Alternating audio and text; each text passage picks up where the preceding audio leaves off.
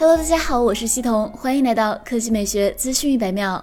当苹果公司在 WWDC 2020上首次宣布从英特尔过渡到 Apple Silicon 的计划时，该公司表示需要两年左右的时间来完全完成过渡。现在，一份新报告详细介绍了 Apple Silicon 的路线图以及未来十二个月的预期。展望未来，爆料人士马克·古德曼表示，配备 M E X 处理器的新 MacBook Pro 仍有望在未来几个月发布，而新的高端 Mac Mini 将在那之后不久出现。iMac 将在明年年底前完全过渡，明年晚些时候会有一款经过改造的搭载 Apple Silicon 的小型 Mac Pro。苹果还计划在2022年的某个时候推出重新设计的 MacBook Air，它将包括对 MacSafe 的支持。古德曼还表示，苹果仍计划对当前的英特尔 Mac Pro 进行一次更新，预计搭载 Apple Si。的 Mac Pro 将采用更小的外形尺寸，约是目前的 Mac Pro 的一半，但采用类似的设计语言。据此前消息，苹果正在开发二十核和四十核配置的芯片，用于较小的 Mac Pro。